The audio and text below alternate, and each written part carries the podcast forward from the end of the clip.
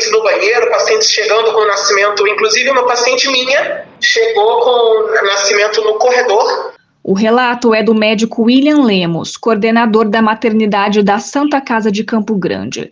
Com problemas graves e recorrentes de faltas de leitos obstétricos e neonatais, o hospital divulgou informações nesta quinta-feira sobre a crítica situação enfrentada no atendimento às gestantes e aos bebês recém-nascidos.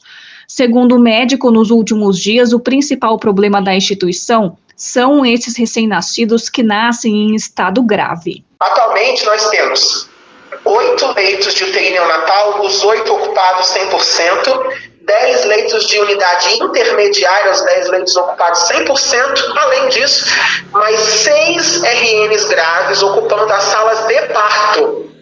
Então nós temos quase que uma segunda UTI neonatal dentro do centro obstétrico, ocupando é, esse, esse, esses leitos que deveriam ser destinados às gestantes, né? Por conta da superlotação, as gestantes que chegam ao hospital são atendidas em outros setores dentro do centro obstétrico, como a sala onde as pacientes se preparam para o parto.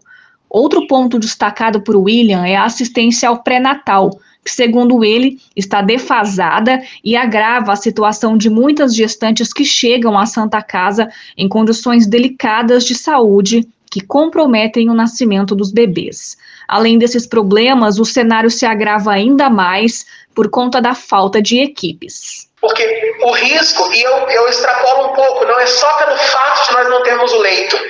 Nós não temos equipe suficiente, a equipe está desgastada, a equipe está sobrecarregada, são é, é, enfermeiros e médicos que deveriam estar cuidando de um número bem menor de pacientes graves, estão sendo sobrecarregados, e isso gera naturalmente um quadro de desassistência. É urgente, ressalta o médico, a contratação de novos leitos neonatais por parte do poder público para dar conta da demanda de prematuros que nascem todos os meses no hospital. São cerca de 40 crianças que todos os meses precisam desses leitos, conforme relata o médico.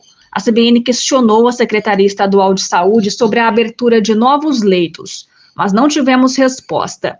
A Secretaria Municipal de Saúde disse que tem trabalhado para remanejar as pacientes que aguardam leito e que no final de dezembro ativou quatro leitos de UTI neonatal na maternidade Cândido Mariano. A CESAL disse ter previsão da abertura de mais 11 desses leitos no mesmo hospital. Enquanto a situação segue sem resolução, a Santa Casa disse que emite diariamente ofícios para as autoridades responsáveis e que está restringindo os atendimentos apenas a gestantes em situação de risco. De Campo Grande, Lorraine França.